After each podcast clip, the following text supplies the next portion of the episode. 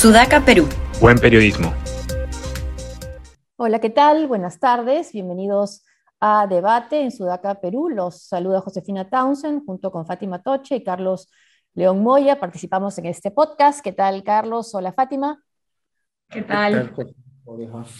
Hoy vamos a hablar del paro de 48 horas en el Cusco, de la propuesta de castración eh, química para violadores de menores hecha por el gobierno, las reacciones políticas que hay en el Congreso y eh, también, por supuesto, el cambio radical que prometió el gobierno en un gabinete y cuándo se va a dar este y cuándo se va a citar al acuerdo nacional. Y eh, tres años después de la muerte del expresidente Alan García, ¿qué queda del APRA o dónde están los apristas que no han estado en esas manifestaciones pidiendo este, la vacancia presidencial. Eh, comenzamos con nuestro corresponsal en el Cusco, Carlos León Moya. Carlos, tú estás en el Cusco, si ya es un programa entonces de entrevistas, pero en todo caso, dinos cómo se está viviendo el paro ahí, que ha parado realmente el Cusco. Sí, es un paro bastante contundente. Eh, si uno sale, yo fui a mediodía como reportero, pero en realidad fue a comprar espinaca. Entonces iba a comprar espinaca y pollo y me di cuenta que todo estaba, imaginé, pero bueno, fue más duro, todo está cerrado, ¿no? Este, las bodegas están abiertas, pero no hay transporte público, apenas hay taxis. Este, de cuando en cuando no pasa algunos motorizados policiales. Hay mucha presencia policial, pero en general es un paro tan contundente como pacífico. Claro, el tema es que eh, no solamente se interrumpe el tránsito, en este caso que son para transportistas, sino que se suman también, este, por ejemplo, comerciantes. Los mercados eh, han acatado el paro de dos días. Entonces, ni hoy ni mañana voy a tener que no comer pollo congelado. Este, Te va a decir el, el premier que comas pescado. Sí, me va a como un pescado alemán, me va a decir el premier. ¿no? Este, este, en algunos centros comerciales también. Igual, digamos, eh, es lo que hace recordar ahora que estaba paseando por acá, lo más alegres son los perros y los ciclistas, ¿no? Este, tienen el camino libre, pero da la impresión de estar en esos días de pandemia del 2020, abril, mayo, ¿no? Que, digamos, no hay autos, hay policías. Esa es una sensación que uno tiene si lo ve eh, desde fuera. Ahora, Iván, fueron hace 48 horas, el paro paró, valga la, la cacofonía, fue por Semana Santa, ¿no? Venía el, paro estaba la semana pasada, llegó Semana Santa, Semana Santa termina siempre parando absolutamente todo, incluso los paros, y no se ha retomado ahora con la semana eh, laboral. Creo que la contundencia es lo más notorio. Si uno es de Lima y, mira esos paros y dice, ah, en Lima esto nunca pasa. Bueno, en Lima esto pasa hace muchísimos años, ¿no? Cuando hay un paro este, de la CGTP cuando había, mm. eh, paraba un pedacito de centro de Lima, ¿no? No, acá es para la ciudad entera, sí termina parando por unas buenas horas. El paro se supone que era hasta mañana, seguramente mañana en la tarde eh, recuperará cierta normalidad. Ahora yo voy a salir en, un ratito a ver cómo va, pero la, la, contundencia me parece que es lo más significativo. Y una ciudad tan turística como el Cusco, ¿cómo se está afectando eh, cómo están afectados los, los, los, viajeros. Bueno, no estoy en el centro mismo, este, pero intuyo que lo que hacen los turistas es finalmente no un paro de transportistas, eh, en, bueno, en un caso como un paro como este, eh, no hay transporte público, pero estás en el centro y eres turista, caminas, ¿no? Caminas, paseas, no puedes entrar necesariamente a algunos lugares, ¿no? Este, pero es una ciudad que puedes por momentos visitarla caminando, ¿no? Mm. Entonces, creo que ahí es una desventaja, pero no tanta, pero claro, para aquellos que viven del comercio mismo, ¿no? Este, sí debe ser, a ellos sí la afectación debe ser bastante más significativa, porque ¿no? el, consumo se reduce finalmente, está, muchas ciudades terminan cerrando. Y que propondrán nuevamente hacer este, una reunión del Consejo de Ministros como estrategia para, para poner paños fríos porque no veo mayor este, propuesta para, o estrategia para atender este, estos reclamos sociales. Lo que yo no he visto si esto es, sigue siendo lo que se ha vuelto localizado, porque es un pueblo transportista nacional, ¿no? Y al final, el único, no sé qué otro, en qué otra, en qué otra región del país hay un, se mantiene el paro de transportistas. Este, Cusco tiene quizás la particularidad que tiene todavía, cierta, a diferencia de otras regiones, cierta densidad organizacional que hace que pueda hacer un paro y que sea efectivo. ¿no? Este, en Lima no se puede, es más difícil. De Lima paras una carretera nomás, ¿no? O sea, con lo que te da para carretera central, a veces, este, por ejemplo, carretera central, vas y la paras, pero no paras más allá. Este, Pero yo no sé si otras regiones tengan esta fuerza. Bueno, Junín la tuvo, ¿no? Junín la tuvo. Ahora está, están, por ejemplo, desde el gobierno de Perú Libre diciendo que este es un paro por la nueva constitución. Y viendo algunas fotos del paro, videos del paro, hay letreros, carteles que dicen nueva constitución al lado de uno que dice fuera Castillo. Entonces. Sí, porque finalmente en ese tipo de, de cosas puedes tener propuestas abiertamente contradictorias este, a la vez, ¿no? Mm. La gente se moviliza y no necesariamente una plataforma. Una bandera política, claro. Son banderas, son reivindicaciones particulares, no responden a un partido político como sería la visión de muchos partidos, ¿no?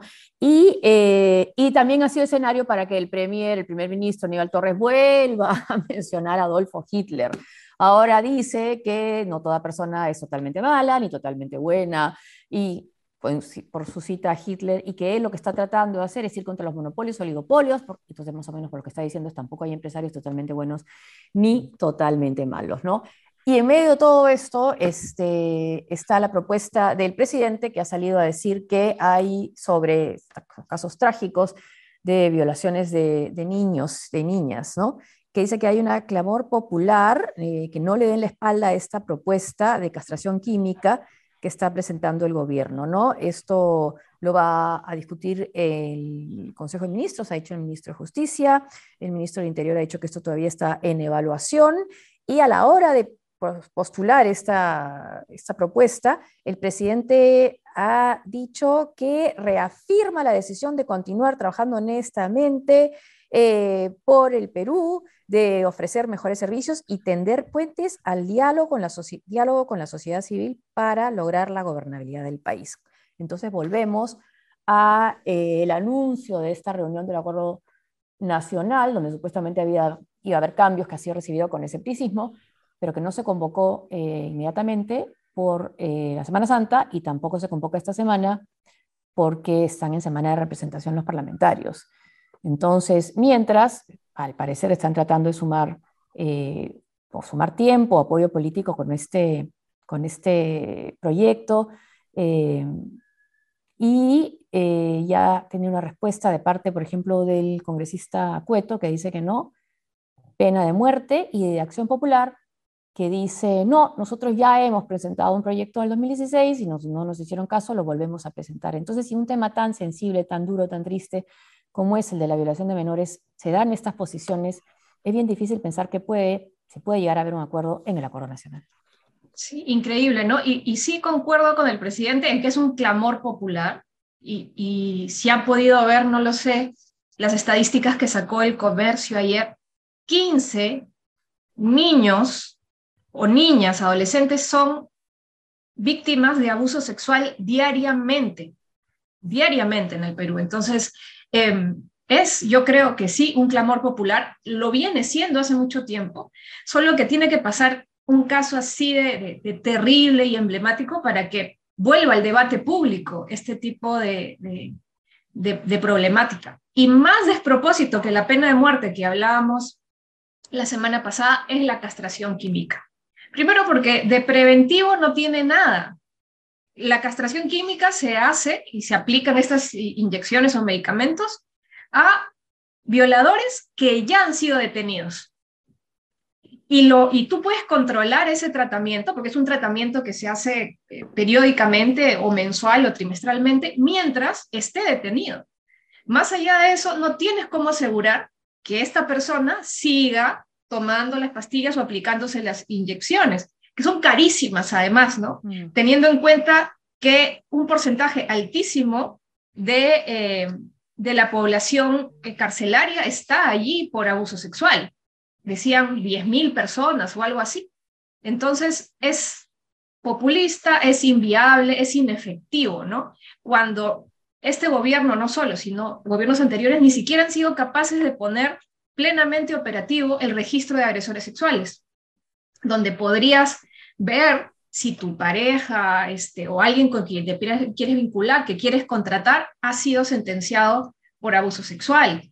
y tantas otras alternativas como reformas pues, en el Poder Judicial para que no se sigan negociando las sentencias eh, de abuso sexual a menores ¿no? por plata, eh, como la mafia de los cuellos blancos y demás. es decir, hay cantidad de, o lo que decíamos, ¿no? la educación con enfoque de género, la educación sexual integral, para estar arranchándote propuestas que en realidad no sirven para nada. Sí, una opinión impopular, pero que en realidad es... Estoy citando las cifras de memoria, pero que tiene mucho sentido. Es cuando yo recuerdo mucho el censo penitenciario del año 2017 que lo ordenó Marisol Pérez Tello cuando era ministra de Justicia. Y sobre la población penitenciaria, cito memoria, estoy errado con los datos, pero más o menos la proporción es, fiable. 72 mil presos habían en el, Perú para ese entonces, de terrorismo, que era como el delito que causaba más pánico, ¿no? Este, y tú decías, ¿qué hacemos con los presos? Eran 400 por terrorismo, viejitos además. Este, la principal tasa de presos era delictiva, secuestradores y, rateros principalmente, ladrones. Y la segunda era de violación, eran 10.000 presos. Entonces era, si tú mirabas la población penitenciaria, el Perú era un país de, de, de asaltantes y de violadores, eran 10.000. Es este, uno de siete. Y luego cuando ves el detalle de los delitos, bueno, digamos, yo no soy un especialista en el tema, entonces cuando ves el detalle de los delitos dices, caramba, ¿no? Y, la gran proporción eran, eran de violaciones o intentos de violación eh, eh, de familiares, ¿no? O sea, una gran proporción eran familiares directos o dentro de casa. Entonces, eh, entonces siempre cuando, entonces, y lo que ahora justo también en la mañana, mientras escuchaba noticias al respecto, era, todas las medidas siempre son es, bueno, ¿qué hacemos con la persona que ya violó? Como, aguanta me parece que está bien las medidas punitivas, y en ese caso la castración química me parece también bastante discutible porque hay que ver su efectividad, pero no he escuchado absolutamente nada sobre las medidas preventivas, que son efectivamente más difíciles, más gaseosas, e inclusive que pueden generar más debate, ¿no? Porque, este, como en temas con el enfoque de género, me han pasado cuatro días y ninguna medida preventiva. Todo es, este, ¿qué hacemos con la persona una vez que, que, que comete el delito? Y, y antes nadie ha hablado de eso. Y eso me parece que, claro, eso también es, así, así, como cuando hablan de medidas punitivas siempre desaparecen los tres o cuatro días, nunca salen las medidas preventivas porque no son populares de hablar. Y al final, ¿no? Terminamos en el mismo hoyo. Sí, era una propuesta que tenía hace mucho tiempo ya Monseñor Bambarén, la castración química. Y esto que se sigue igual y las medidas preventivas también pasan por, por un poder judicial eficiente no corrupto, ¿no? Recordemos que hasta ahora el juez Sinostroza o ex juez Sinostroza sigue sin ser extraditado, ¿no? Y creo que lo que justamente eh, provocó tanta, tanto rechazo y tanta indignación en el caso de los cuellos blancos fue esa frase, ¿no? Que él usó, ¿no? Sobre el violador, ¿no? Entonces, creo que sí es un tema que movilice, es cierto, y que es un, es un clamor popular, pero que claro, eh, responderlo con cuestiones como la pena de muerte, mm, bueno, es algo pues, que es bastante populista, ¿no? Y recordemos que esa fue una propuesta de Alan García, ni bien, ni bien llegó al poder en, por segunda vez, ¿no? Pero que luego la tuvo que, la tuvo que dejar y ya no, no insistió, ¿no? Y hablando sobre García, se cumplen eh, tres años de, eh, de su suicidio, y la pregunta sería en ese momento, bueno, ¿qué queda del APRA? Son ya dos periodos legislativos sin presencia de bancada prista en el legislativo. Ya no tanto qué pasó con el APRA oficial, que ya sabemos que no tiene al parecer inscripción, sino qué pasó con las personas que votaban por el APRA. Es, un momento se dividió el país en dos tercios y un tercio era aprista, incluso se hablaba del país dividido entre apristas y antiapristas, como ahora se puede decir, un momento dado fue el antifujimorismo. En fin, ¿qué, ¿Dónde creen que esos votantes están en este momento? Yo creo que un núcleo está ahora o simpatiza o votaría por renovación popular. ¿ya? Pero creo que eh, podríamos calificar a dónde está el APRA en ese grupo anticaviar, entre comillas, anticaviar, que pudiera estar desperdigada en distintos partidos. Pero particularmente yo lo, lo veo ahí, lo veo ahí pero con esta ausencia yo creo que Renovación Popular puede sacar provecho de, esa militancia, por lo menos de alguna. ¿no? No simpatía, pero es, es, peculiar, ¿no? Porque precisamente si de alguien podría estar cerca, siendo una izquierda democrática, como se calificaba la izquierda, una socialdemocracia, esté cerca no de los caviares, aunque claro, con la distinción de que a diferencia de los caviares, quizás eh, el, APRA en su, momento fue muy crítica de, Moscú y de Washington, eh, pero podría estar más bien más cerca de los caviares, no de renovación, o sea, se ha ido casi a la coordinadora republicana. Sí, así es. Se ha, vuelto como una especie de reflejo de, Jorge del Castillo por momentos.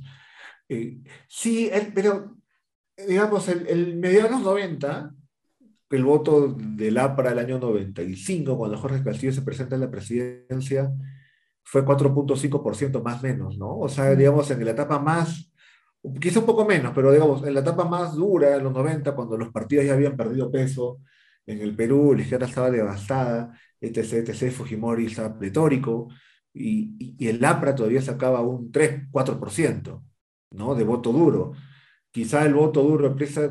Ah, es cierto que luego cuando llega Alan García remonta y se catapulta y saca una, un porcentaje importante, pero quizá ese voto duro aprista, ese voto duro que va contra todo, marca la estrella, es el voto de las últimas elecciones del año 2020, ¿no? Que fue alrededor de 3%. Casi, casi el Partido Morado. ¿no? Este, marca la estrella en 3%.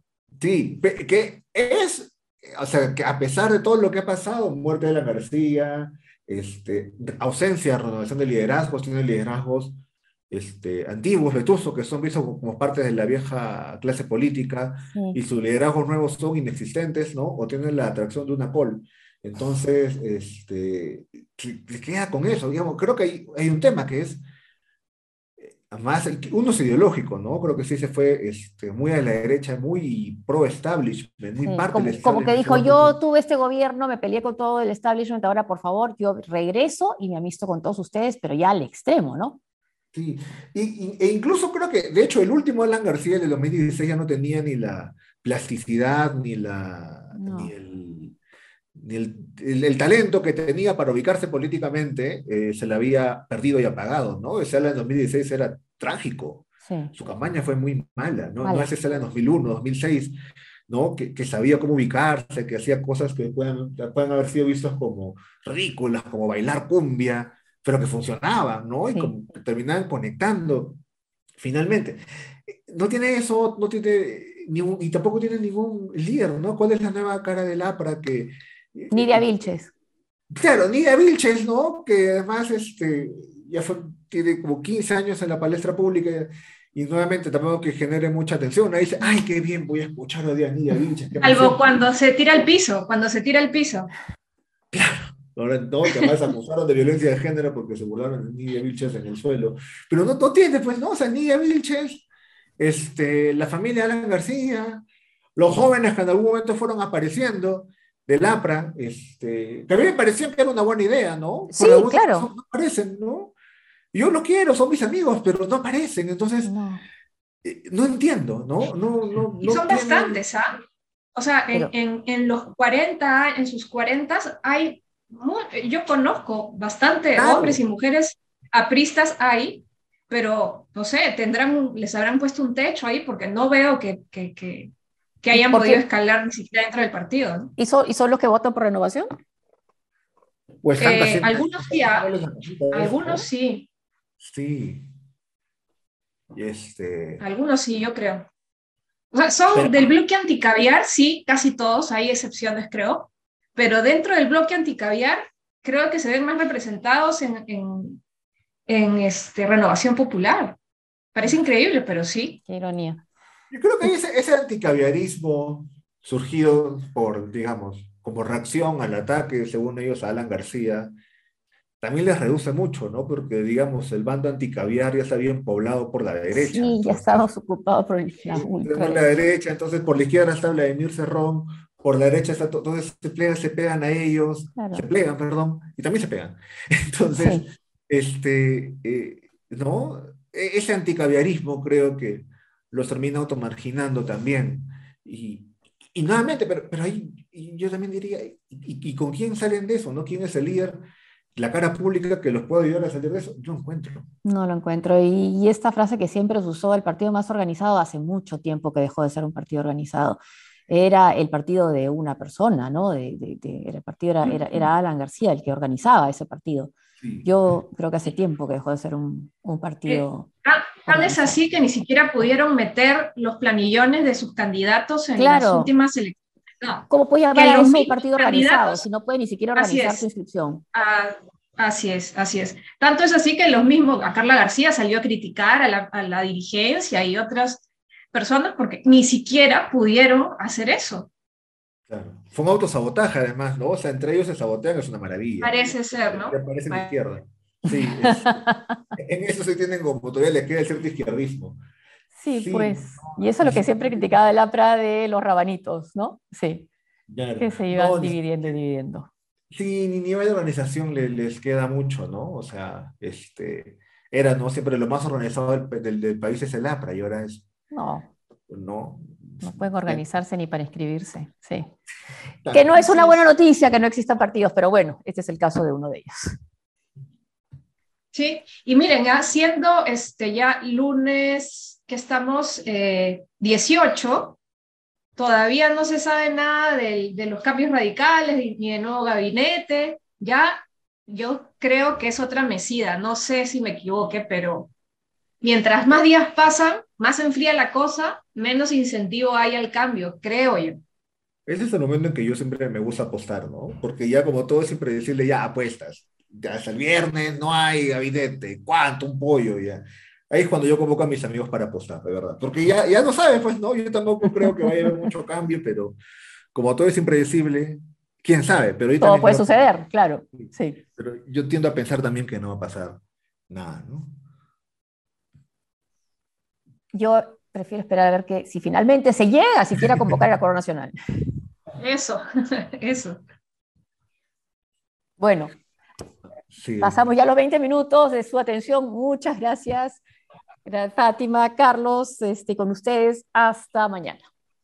Uy, ¿verdad? Hasta mañana, sí. Nos vemos mañana ya. Adiós la Semana Santa, por fin. Chao.